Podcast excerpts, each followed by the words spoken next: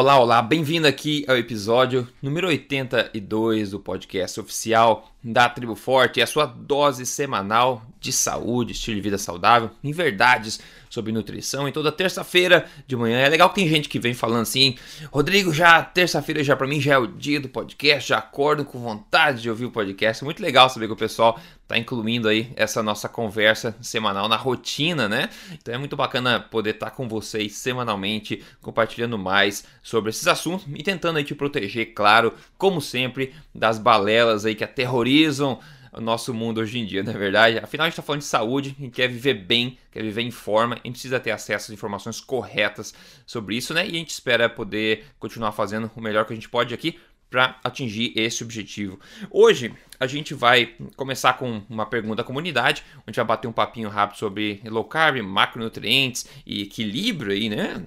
Em questão da dieta balanceada, em questão desses macronutrientes aí. Mas uh, um grande ponto que a gente vai comentar hoje é o roteiro da incompetência, quer dizer, o roteiro da obesidade, né? Vamos ver como o meio acadêmico acaba extrapolando e causando mais mal do que bem às vezes, né? E esse é o caso que a gente vai falar hoje. E antes de começar aqui, ó, está chegando a hora, eu tô super, super animado. Em poucas semanas agora irá acontecer o congresso aí Tribo Forte ao vivo 2017, dias 21 e 22 de outubro em São Paulo, capital, o maior é, congresso do gênero aí da América Latina. Serão 11 palestrantes, dois dias completos, teremos expositores e mais ou menos 600 pessoas mudando suas vidas lá com os conhecimentos que serão passados durante esses dois dias, né? E se você deixou para decidir aí em cima da hora, ainda dá tempo, tá? Anote aí o link para você entrar aqui depois do podcast, para você garantir o seu ingresso. Convide sua mãe, seu irmão, amigo, leve alguém junto, vá lá participar desses dois dias. Você vai ficar grato que foi participar lá e fazer história com a gente, ok? O link é triboforte.com.br barra ao vivo, tudo junto, triboforte.com.br barra ao vivo. Entre lá, garanta o seu ingresso. A gente vai se encontrar lá logo, logo, ao vivo, para tirar foto, dar um abraço, absorver todas essas informações. Vai ser muito bacana, vai ser legendário. Doutor Souto, tudo bem por aí? Tudo bem, Rodrigo. Bom dia a você e aos ouvintes. Isso aí, maravilha. Vamos lá, vamos aquecendo aí para esse podcast. Eu quero começar com uma pergunta da comunidade para inspirar uma, uma pequena discussão nossa aqui. A pergunta vem da Julie Hort. Ela fala o seguinte: é, Rodrigo, eu gostaria de entender de forma fisiológica por que low carb ou até mesmo normal carb, ela fala só pelo fato de tirar as junk foods, é necessariamente high fat. Ou seja, porque o equilíbrio entre os três macronutrientes não é o ideal. É, não sei se deu para entender a pergunta, é, por que gorduras precisam estar altas nesse caso, né? O que ocorre no organismo para isso dar certo? Acho a pergunta interessante da nossa amiga Julie e eu vou passar a bola para você e é, dar uma, uma luz para ela, Dr. Eu acho a pergunta muito interessante e, e, abre a possibilidade da gente, inclusive, discutir algumas coisas relevantes. Uhum. Uh, na realidade, o, nós vivemos uh, num mundo onde o que se apregoa como saudável é low fat. Tá? Então, por algum motivo, quem apregou a low fat como sendo saudável diz que defende uma dieta balanceada. Uh, eu vou usar a expressão que a nossa leitora colocou, quer dizer, low fat também não é uma coisa balanceada. Se eu recomendo é. 60% de carboidratos, 30% uh, de, de gordura ou menos, né? é 30% ou menos, tá? uhum. tá? e o resto de proteínas, eu tenho uma dieta de baixa proteína, baixa gordura e alto carboidrato. Certo. De que forma isso é balanceado? Porque balanceado vem de balanço, que vem da mesma raiz da palavra equilíbrio. Tá? Uhum. Na realidade, eu não vejo que esse conceito faça nenhum sentido do ponto de vista nutricional. Certo. Tá? Agora, se nós quiséssemos usar de forma correta, etimologicamente correta, a expressão balanceado, a gente deveria ser contra uma dieta de 60% carboidratos. Uhum. Okay? Então, na realidade, se nós formos pegar aí o, o um leão, né? Uh, ele não come uma dieta balanceada, ele come só carne e vísceras. Uhum, né? uhum. Agora, essa é a dieta evolutivamente adequada para o leão. Né? E se nós formos pegar aí um, um bovino, uma, uma, ou uma ovelha, um ovino, eles comem somente capim e grama. Tá? Uhum. Agora, isso é evolutivamente adequado para esses animais e não faria nenhum sentido nós uh, oferecermos para esses animais uma dieta balanceada. Eu fazer uma ovelha comer uh, 30% de proteína e 30% de gordura. Uhum. tá certo? certo? Então, eu acho que nós temos que abandonar esse conceito de balanceado, porque isso, na realidade, cada um chama de balanceado aquilo que considera certo. Certo, certo, exato. Uh, e vamos abandonar isso, porque isso é uma bobagem, uma hipocrisia. Eu acho que o correto é falar em dietas evolutivamente adequadas. Uhum. Tá? Esse é o uhum. primeiro, primeiro ponto. Uh, agora, uh, ela nos pergunta assim: por que low carb, high fat? Uhum. Bom, eu acho o, o, o seguinte: uh, qualquer dieta low carb tenderá a ser high fat em comparação com o padrão low fat vigente. Certo.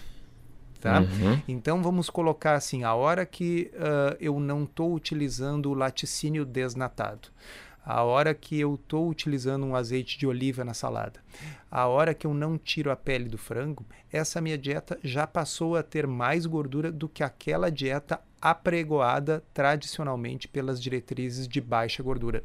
Mas eu não preciso forçar a gordura. Eu acho, eu entendo a pergunta dela é assim, eu preciso, será ser uma dieta realmente high fat? Eu tenho que cuidar para acrescentar mais gordura para é, que ela seja é o perigo, high né? fat isso é um perigo. Uhum. Não, não é. Até porque uh, certa feita eu vi um, um uh, uma postagem no Twitter do Ted Neyman, que é um autor que eu gosto muito. Hum, muito legal, hein? E o Ted Neyman colocou assim: qualquer dieta que produza perda de peso, por definição, é high fat. Aí eu pensei, não, o que, que ele quer dizer com isso? Ele diz assim: porque o corpo vai estar utilizando gordura como fonte de energia, uhum. caso contrário, a pessoa não estaria perdendo peso. Certo. Então, ele diz assim: até mesmo o jejum não deixa de ser uma abordagem para o corpo, para o meio interno do corpo, high fat. Muito high né? fat. Se você está em jejum, você está é. basicamente queimando gordura para sobreviver. Tá? Então, uh, a gente não precisa aumentar sobremaneira a gordura na dieta para que a gente esteja utilizando fundamentalmente gordura como fonte de energia. No momento que nós diminuirmos a quantidade excessiva de carboidratos, o corpo automaticamente vai estar tá usando fundamentalmente gordura, seja essa gordura da dieta, seja a nossa. Se a pessoa consumir quantidades muito grandes de gordura, daqui a pouco isso efetivamente prejudica um objetivo de perda de peso, Sim. porque o corpo vai queimar só a gordura da dieta. Sim, né? sim. Uhum. Uh, e existem versões, né, Rodrigo, de uh, dietas de baixo carboidrato e com mais proteína. Sim. Né? Então, uh, a gente sempre brinca assim, low carb não é dieta da proteína, mas ela até pode ser. Tá? Uhum. É possível a gente fazer uma dieta low carb com mais proteína e gordura mantida num nível bem mais uh, moderado. Uh, nós comentamos vários podcasts atrás sobre um estudo piloto, um prospectivo randomizado que pegou só pacientes com uh, pré-diabetes e randomizou para a dieta tradicional da Associação Americana de Diabetes versus uma associação low carb, uh, uma dieta low carb high protein. Né? Uhum. E naquele estudo houve um, uma reversão de 100% dos pacientes no grupo que foram designados para essa low carb com mais proteína. Então eu acho que uh, depende muito de, de caso a caso. Né? Tem pessoas que uh, introduzindo uma quantidade um pouco maior de gordura na dieta se sentem extremamente saciadas, satisfeitas e para elas isso é muito importante para elas conseguirem manter o estilo de vida para, vamos dizer, resistir às tentações dos alimentos processados. Então a pessoa se recompensa podendo comer alguma comida com um pouco uhum. mais de uhum. gordura que ela gosta. Tá? Tem outras pessoas que não se dão muito bem com uma quantidade maior de gordura na dieta e tem inclusive sintomas digestivos, né? Tem, uh, tem diarreia porque não consegue digerir aquela quantidade maior de gordura ou simplesmente não, não aprecia tanto né? Sim. E daqui a pouco essa pessoa pode optar por uma estratégia com um pouco mais de, de proteínas magras, né? Uh, então, mas mesmo essas pessoas que optam por uma estratégia com baixo carboidrato e um pouco mais de proteínas magras, se elas botarem na ponta do lápis, pegarem um aplicativo, um Fat Secret, Sim. elas vão estar consumindo mais gordura provavelmente do que elas consumiam antes. Tá? Então, é, é, não é um high fat no sentido eu preciso buscar comer mais gordura, o, o objetivo não é acrescentar mais gordura. Certo. Esse aumento proporcional da quantidade de gordura ocorre naturalmente quando nós passamos a comer comida de verdade com baixo carboidrato. Ah, sim, perfeito. Olha, não tenho, não tenho nada para adicionar. Eu acho que eu concordo plenamente com o que você disse. E essa questão evolutiva, eu acho que realmente tem que ser esse o foco. E a questão de ser high fat tem que deixar de ser o foco. O foco não é o high fat. O foco, na verdade, é a redução das substâncias comestíveis, né? Você tem que comer alguma coisa, quando você tira os processados, refinados, etc., você tem que, enfim, adicionar outras coisas na sua dieta alimentar. E, consequentemente, uma consequência natural disso é que você começa a ter uma, uma alimentação mais generosa em gorduras naturais, como até parte desses alimentos integrais, né? Então, é uma coisa natural, realmente. Eu acho uma ótima explanação aí do, desse assunto. Eu acho que foi útil para a Júlia e também para outras pessoas que talvez tivessem a mesma dúvida. E, e claro, a questão de é, refeição balanceada, equilibrada, é uma coisa muito, muito discutível, não é verdade, pessoal? Então é legal colocar essa pulga atrás da orelha aí para levar em consideração. Porém, agora, é, o assunto principal que a gente vai ver hoje aqui, vamos lá, vai ser interessante, ó. Saiu no site da, da Unicamp, na né, Universidade de Campinas, todo mundo já ouviu falar, Universidade conceituada e tal. E o título é o seguinte: Estudo permite traçar o roteiro da obesidade, né? Então, olha só, consegue traçar o roteiro, entender como é que surge, como é que acaba, olha só, entendemos todo o processo. Deu o subtítulo é o seguinte: é, pesquisadores da Unicamp mostram que a dieta rica em gordura saturada danifica o sistema cerebral de controle da fome. Caramba! Agora ferrou tudo, né? Agora vai chover comentário aí, Rodrigo, o que você quer dizer sobre isso? Doutor Souto quer dizer sobre isso? Bom, vamos lá. A ideia deles é, é muito simples, na verdade, a ideia que eles mostram no, no artigo e até mesmo ilustrado, uma ilustração bem bacana lá. Né? A ideia é o seguinte: você come frequentemente alimentos com gordura saturada, né? Essas moléculas de gordura caem na corrente sanguínea e são levadas ao cérebro. Né? O aparente é, excesso dessa gordura no cérebro engatilha inflamação. Essa inflamação, por sua vez, causa é, problemas nos seus neurônios, inflamação né, relacionada nos neurônios que estão relacionados ao controle do apetite e gasto energético. Isso leva a uma desbiose, por final, intestinal, que faz você engordar cada vez mais. Pronto, fecha o livro, entendemos a obesidade no mundo, né? Ok. Porém, é, é, só depois de, desse estudo, desse artigo, na verdade, mostrar essa teoria de forma tão simples, né? E essa linda ilustração que eles colocaram também nesse artigo. É só depois de fazer isso, né, que que o grande, né, o enorme, o voluminoso, o macanudo problema começa a aparecer, que é o seguinte, ó. Eles dizem o seguinte: o grupo realizou nos tecidos de camundongos, submetidos à dieta rica em gordura saturada, uma série de análises temporais, que ao todo durou quatro meses, tempo suficiente para o animal ficar obeso. Em vários momentos, ao longo do período experimental, uma parte da colônia era sacrificada e tinha o cérebro e o intestino analisados pelos pesquisadores. Eles continuam.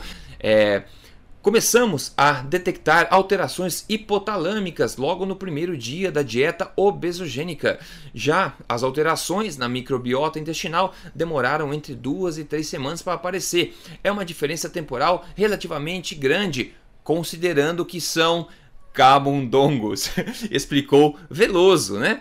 É o seguinte, é, Soto, seguinte, dá para acreditar no negócio desse? Aliás, não é nem a primeira vez que eles falam sobre isso. E você já escreveu sobre essa mesma lambança em 2015. O pessoal que não pegou essa nessa minha ironia ao ler o texto, eles estão concluindo, fazendo essa teoria linda, tá? Baseado em estudos que entopem os coitados camundongos, gordura saturada, que não é uma comida nem que faz parte da dieta natural do, do camundongo. Eles percebem que essa, essa alimentação tóxica para o camundongo acaba gerando inflamação no cérebro, todos esses problemas, eles engordam, etc. E eles concluíram imediatamente que o mesmo vai acontecer com nós seres humanos. Doutor Souto, manda ver aí sobre esse negócio.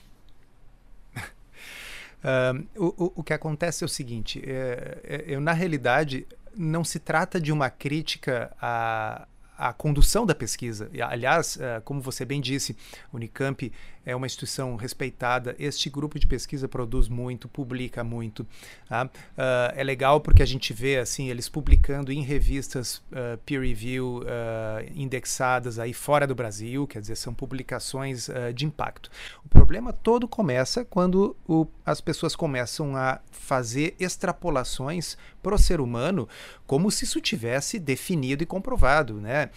então, a bem da verdade, eu vou dar um desconto que se você olha ali, tá escrito ali assim que o texto é da fulana agência FAPESP, quer dizer, é um texto escrito por um jornalista. Tá? Então, quem sabe o jornalista uh, quis ser muito enfático nesse sentido, eu não sei. Tá? Mas nós temos que discutir o que está escrito ali. Tá?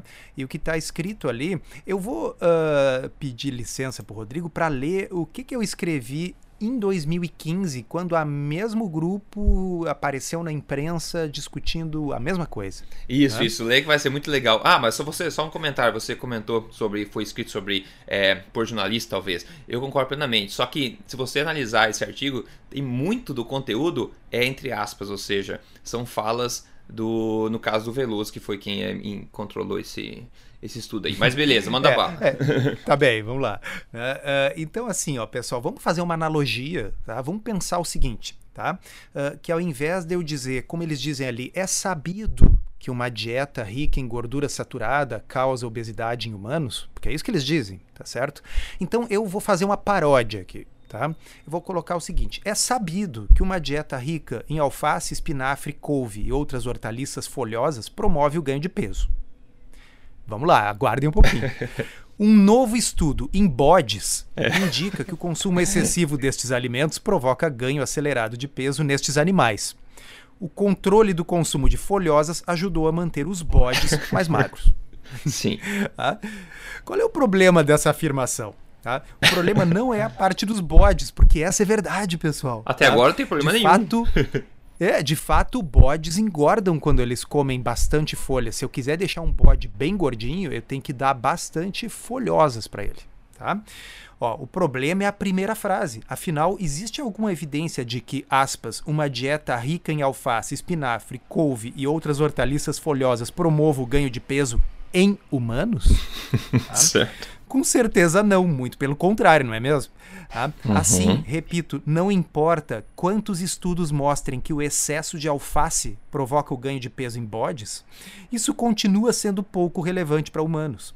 Uhum. Pois, como eu disse no início da postagem, aspas, estudos em animais são pouco relevantes quando estudos em humanos já demonstraram que o fenômeno em questão ocorre de forma diversa, ocorre ao contrário. Uhum, tá? uhum. Então, vamos desmembrar essa analogia. Né? Uh, vamos dizer assim: é sabido que uma dieta rica em gordura saturada promove a obesidade. É sabido por quem, cara pálida? É sabido por quem? Qual é? Onde estão os ensaios clínicos randomizados em humanos que mostram isso? Porque eu posso elencar dezenas que mostram o oposto. É, é sabido okay? em camundongos, né? Isso sim.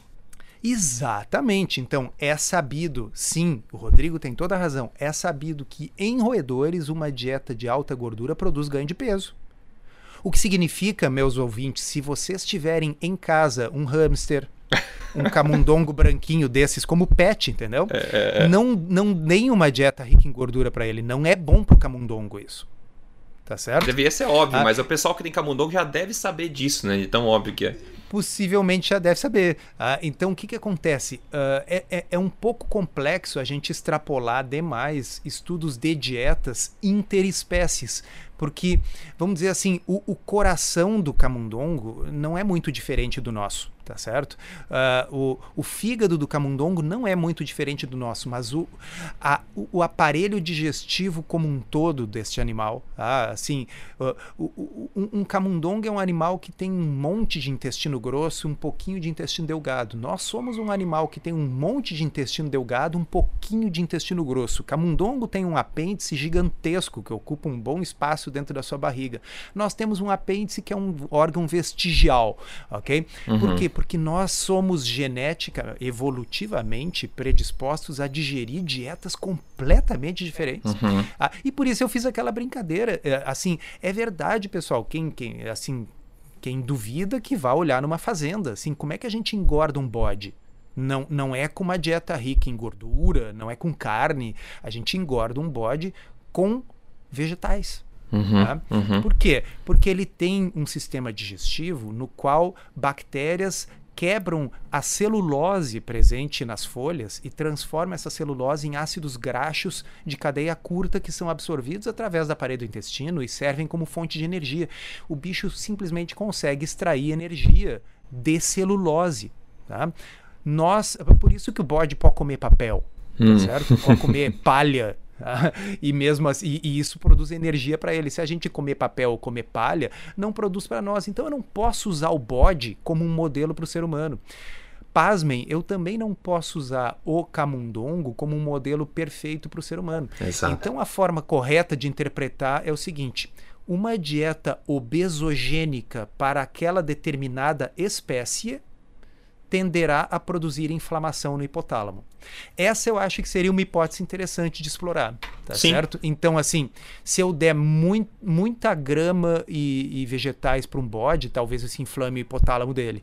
Tá? Se eu der uma dieta rica em gordura, que é uma, é, que é uma dieta obesogênica para camundongos, isso inflama o hipotálamo do, do camundongo. Se eu der uma dieta rica em carboidratos refinados para o ser humano, isso provavelmente também vai inflamar o, o, uh, o hipotálamo do ser humano. Uhum. Tá? Agora, Agora, eles trocam os pés pelas mãos completamente quando eles fazem e, e aí assim falta uh, como, como, como dizer assim falta uh, aquela humildade científica né? Uhum. Uh, eu, eu, quando escrevi a postagem lá no, no meu blog, eu citei uma coisa para sair fora do assunto dieta, mas para dar um exemplo do que, que, é o comportamento que a gente espera de um cientista. Tá? Uhum. Então eu citei assim, ó, que houve um cientista grande cientista, um sujeito muito famoso chamado Dr. Judá Folkman. Uhum. Tá? Ele foi o pai da teoria da angiogênese no câncer. Tá? É, é, que é o seguinte, é a história de que o tumor para crescer ele precisa produzir novos vasos sanguíneos que o alimentem. Uhum, tá? uhum. Então o Dr. Folkman estava estudando o seguinte: se nós conseguíssemos bloquear esses vasos, a gente poderia matar o câncer de fome. Tá? E em camundongos essa estratégia teve muito sucesso. Tá? Uhum. Uh, e aí, certa vez, ele sendo entrevistado, né, ele disse, perguntaram para ele, Dr. Folkman, quais as implicações da sua pesquisa para o futuro do câncer? Né? E aí eu coloquei assim, ó, uh, ele poderia ter dito coisas do tipo, descobrimos uma forma de acabar com essa terrível doença. Hum. Ele poderia ter dito, em 10 anos o câncer deixará de ser uma doença fatal. Ou ele ainda poderia ter dito: essa descoberta abre as portas para o desenvolvimento de novas drogas que serão para o câncer aquilo que os antibióticos foram para as infecções bacterianas. Mas o que, que o Dr. Folkman disse? Se você for um camundongo e tiver câncer, eu posso curá-lo. É um cientista, né? Esse é o verdadeiro cientista. Isso é o.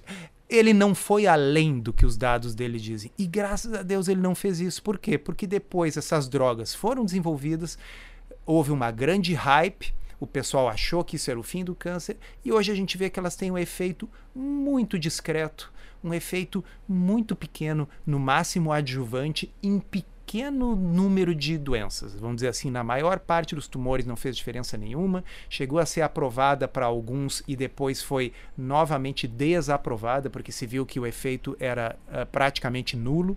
Uh, mas o descobridor, o Dr. Folkman, agiu como um verdadeiro cientista. Ele colocou: se você for um camundongo e tiver câncer, eu posso curá-lo. Então, o que, que esse estudo da, Unipam, da Unicamp mostra? Se você for um camundongo e comer uma dieta rica em gordura, pode ser que isso prejudique o seu hipotálamo. E na boa, se você for um camundongo comer uma dieta rica em gordura, você é um camundongo muito louco, né? É que nem a gente começar como ser humano, começar a comer papel ou grama por aí. Seria equivalente. Então o camundongo jamais vai fazer claro. isso. Né? Ela não é uma dieta, a, a, a dieta natural desse tipo de roedor é, é, é, basicamente vegetais e grãos. Eles são roedores, eles têm aqueles dentinhos especiais, eles têm esse nome, não é por acaso. Por um, tá? por um motivo, né? Porque para comer gordura não precisa ter aquele é. dente, tá certo? Gordura é uma coisa mole, tá, pessoal? Exato. Tá? Tem aquilo para roer sementes, roer nozes, roer uh, grãos. Tá? Exato. Essa é a dieta natural de um camundongo. Tá? Sem entrar em outros detalhes, tá? Que é o seguinte: eu, é, eu não me dei ao trabalho de uh, ir no estudo original aqui ver exatamente a composição das dietas. Mas há uns meses atrás, um colega médico me mandou um estudo no qual estavam uh, comparando em roedores uma dieta rica em gordura versus uma dieta pobre em gordura uh, e câncer. Né? E aí, quando eu fui ver, a dieta rica em gordura era rica em gordura e em açúcar. Hum, sim. Pior, tá certo? Uhum. A dieta rica em gordura, ela era uma dieta elementar. O que, que significa isso? Ela era, ela tinha sido construída colocando-se os elementos um a um. Ah, então eles botavam banha, óleo de milho, maltodextrina, sacarose e as diferentes vitaminas e minerais. Era uma coisa construída assim em laboratório como como se você vai na farmácia de manipulação e formula uma coisa. Tá, louco. E o grupo controle, os camundongos que não estavam comendo a, a, tal dieta de alta gordura, que agora a gente já sabe que é uma dieta sintética de alta gordura e alto açúcar, eram camundongos que comiam a dieta normal de camundongo, que é feita com uh, grãos e folhas e tal. Quer dizer, você estava, na realidade, comparando coisas completamente diferentes. Sim. É, o grupo controle consumia uma dieta natural, ok? Feita com vegetais, né? E o outro construía uma coisa química, consumia uma coisa química feita em laboratório e que além de gordura tinha açúcar. Então uh, é, é, é, muito complicado quando a gente vê esse tipo de estudo. Vamos dizer, o simples fato de que em seres humanos é o contrário já invalida a conclusão. Tá? Mas é muito possível que se a gente for se dar o trabalho de ver uh, a composição das dietas, que elas variem em outras coisas. Eu não sei neste estudo específico, confesso para vocês que eu não fui atrás desse detalhe. Por que, que eu não fui? Porque é irrelevante. É, exato. Por que, que é, é irrelevante? irrelevante? Porque já existem dezenas de ensaios clínicos randomizados que mostram que uma dieta pobre em carboidrato e com mais gordura produz perda de peso em humanos. Ou seja, seria a mesma coisa que eu usar um estudo de bodes para dizer para as pessoas não comerem alface, porque bode engorda com alface. Exatamente. É, bom, enquanto a gente fala de boa ciência, por um lado, como você citou o exemplo do câncer nos roedores, eu vou continuar com dois, dois trechinhos aqui do Lício Augusto Veloso, que é coordenador do Centro de Pesquisa em Obesidade e Comorbidades comorbidades, isso, da Unicamp. Tá? Ele fala o seguinte nesse mesmo artigo. Segundo Veloso, estudos de outros é, grupos mostraram que uma dieta rica em carboidratos simples, né? Uma dieta rica em carboidratos simples, como os presentes no açúcar e na farinha branca, também pode elevar os níveis de lipídios no sangue e de forma indireta promover inflamação no cérebro. Ótimo, né? Que, que bacana. Daí ele continua para desespero de todo mundo, né? Ao comparar os dois tipos de dieta, porém, os pesquisadores concluíram que os resultados são piores quando há consumo excessivo de gordura saturada, disse Veloso. Ai, que chance de falar uma coisa certa, né? Perdida, infelizmente. Nessa minha postagem que eu fiz em 2015, eu também botei uma foto bonitinha de um koala ali, né? Ah, e se você, leitor, imagina na sua cabeça um koala, ele é um bicho gordinho, assim, né? Ele parece um ursinho de pelúcia. Ah, e ele fica gordinho, assim, comendo exclusivamente folhas de eucalipto. Tá? Ah, então, Uh, se o, o nosso pesquisador da Unicamp, ao invés de pesquisar roedores, pesquisasse eucalipto, talvez ele chegasse à conclusão que muitas folhas de eucalipto produz, uh, faz você engordar, porque pelo menos o koala engorda. É. Tá? Na realidade, uh, por que eu botei o koala na postagem? Porque eucalipto é tóxico para praticamente qualquer animal. Né? Uh, na Austrália, na, no qual os, as árvores são nativas e o animal também, o koala, uh, o gado, que não é nativo de lá, foi introduzido pelos europeus, né? o gado, quando pasta e acaba consumindo folhas de eucalipto que caíram das árvores, às vezes se intoxica e até morre. Hum. Por quê? Porque o gado não evoluiu comendo folhas de eucalipto. Uhum. Como é que o koala consegue comer folhas de eucalipto e uh, pelo contrário, não adoecer, mas ficar muito bem e saudável, uh, porque o koala evoluiu comendo é, folhas é, de eucalipto. É. Ok? E a pergunta é: roedores evoluíram comendo banha de porco? Hum. Com certeza não. É simples, Já viu pessoal, roedores é, matando porco na fazenda? É constrangedoramente simples. Sim, se você der uma banha de porco pro roedor, ele vai comer porque roedores são uh, oportunistas. Eles são onívoros oportunistas, comem qualquer coisa. Mas eles evoluíram comendo oportunisticamente aquilo que a natureza lhes dava de oportunidade. E como eles têm dificuldade de matar assim grandes animais, porque eles são pequenininhos, né, normalmente o que eles comem mesmo é aquilo que tem ali no chão, tá certo? Pequenos insetos, tá?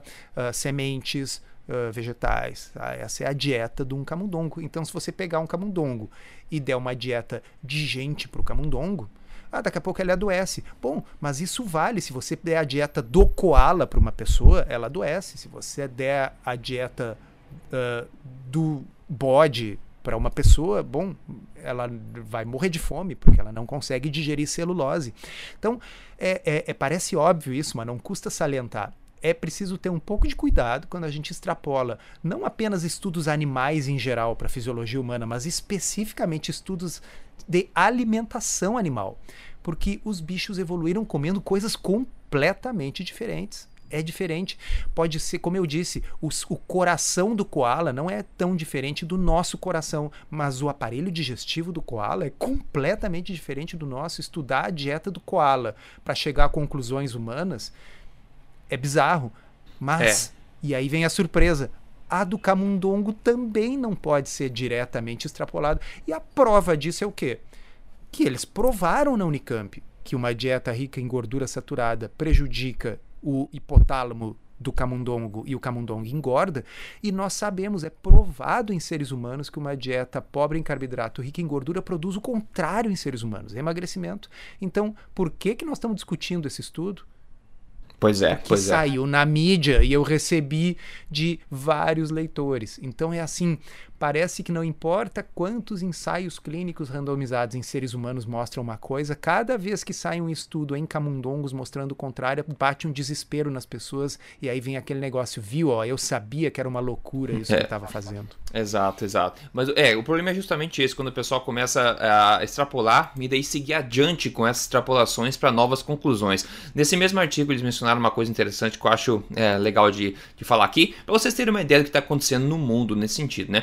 É, um trecho lê da seguinte forma: Na manhã de hoje, logo antes da palestra de Veloso, o pesquisador norte-americano Andrew Benson apresentou o escopo do The Nebraska Food for Health Center, criado há cerca de um ano com o objetivo de desenvolver novos alimentos capazes de promover saúde, agindo principalmente sobre o microbioma intestinal. Aí já começa a ter calafrio quando ele começa a falar em desenvolver novos alimentos, né? Mas ele continua. A ideia Segundo o pesquisador, né, lembrando que esse, esse novo escopo dessa, dessa iniciativa é Food for Health, né, comida para, a saúde. Né?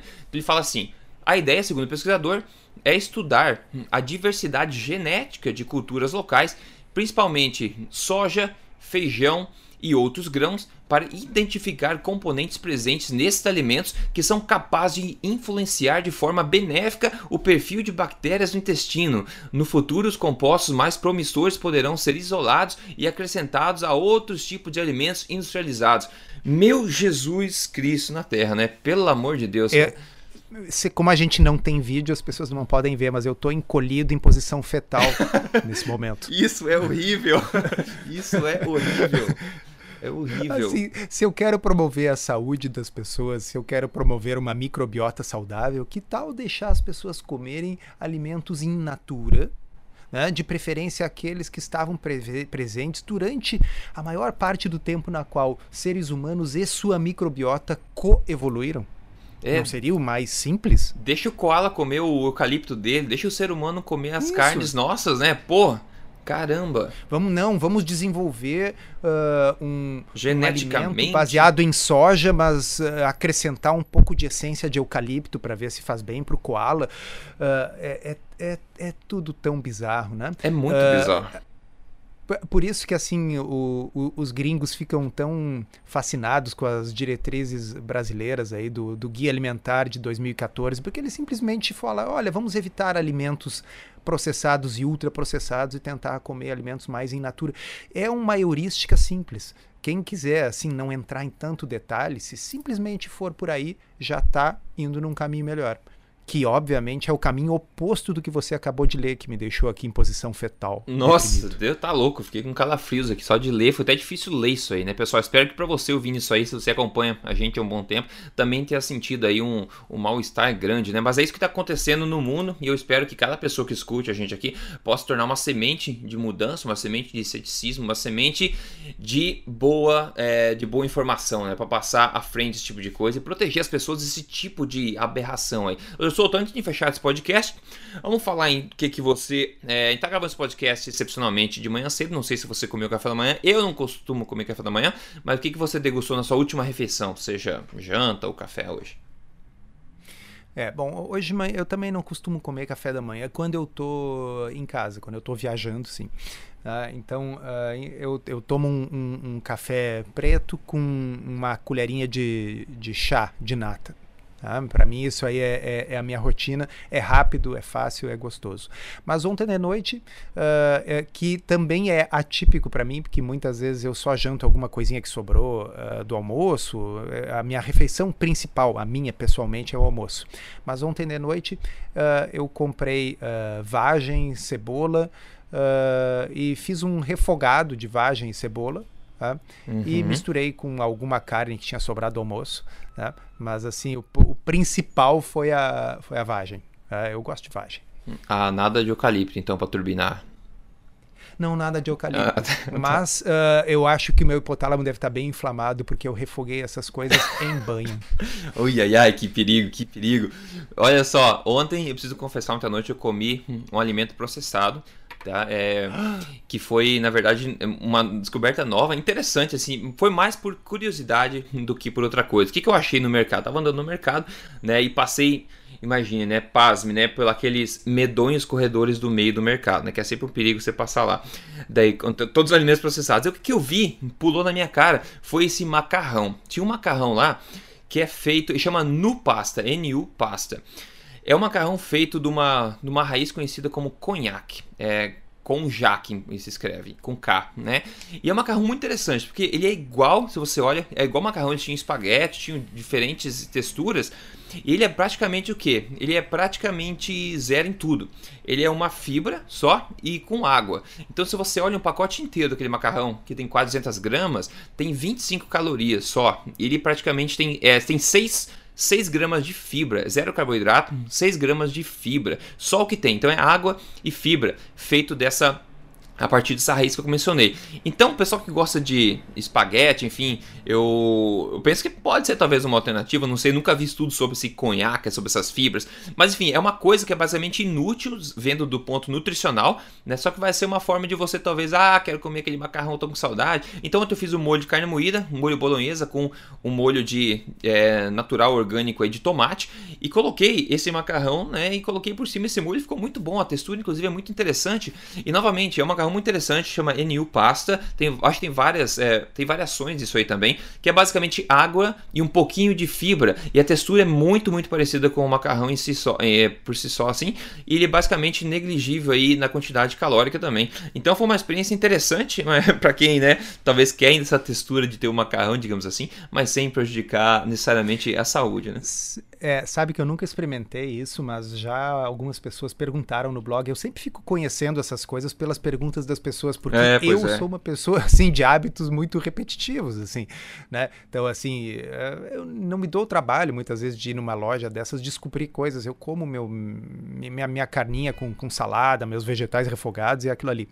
Tá? Uh, mas uh, o pessoal perguntou e eu fui estudar na época e tem um, inclusive um artigo no, no site Authority Nutrition, que é um site bom. Uh, agora eles até mudaram de nome, sei é, o nome. É Healthline agora, tá meio, Isso, isso aí.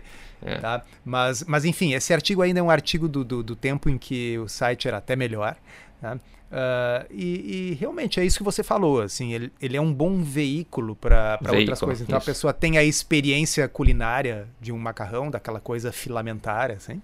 Uh, mas porque o, o, o, macarrão ele serve para quê? Para colocar coisas gostosas em cima, né? É. Então daqui a pouco é uma, uma alternativa interessante. É? é? é? que nem a história do macarrão de, de, de abobrinha, né? De zucchini. Exato. Não é que o, é, assim, o zucchini nasceu para ser um veículo para levar coisas gostosas para sua boca. Ele não, uhum. ele, ele em si ele é só um coadjuvante, né? É. é. Exato. Como o arroz também, né? Que as pessoas ninguém come um prato cheio de arroz branco, né? O pessoal coloca coisas gostosas em cima. É, a pessoa não diz assim, ah, arroz, que, que saudade que eu tenho do arroz. Não, tem saudade do arroz com feijão. Ela tem saudade do arroz com molho, né, com uh, uh, carne moída, com, enfim, Sim, né, com exato. o risoto, né? O risoto é gostoso pela, pelo queijo, pelo cogumelo, seja lá o que for que a pessoa colocou ali. Então é bom ter umas, umas opções interessantes aí. Agora que você falou, talvez eu experimente. É, se você achar uma ótima, eu achei bastante inusitado e bastante interessante. Eu não veria motivo para substituir por um macarrão de verdade, tendo em mente todos os danos que você poderia causar com aquilo, tendo uma opção como essa. Então, se o pessoal vê por aí essa é, macarrão zero calorias que você pode achar talvez. É, enfim, acho que tem variações inclusive aí. Vai de pesquisar. Bom, maravilha. É, beleza, pessoal, isso aí. Vamos fechando esse nosso podcast de hoje aqui. Lembrando, se você quer garantir seu ingresso para ver a gente ao vivo, agora em outubro, é triboforte.com.br barra ao vivo, tudo junto, ao vivo, ok? A gente se, se vê lá ao vivo, senão a gente vê nessa próxima semana aí com um novo episódio de podcast. Obrigado, Torçoto. Um grande abraço para você. A gente se vê. Até mais. Obrigado, até mais.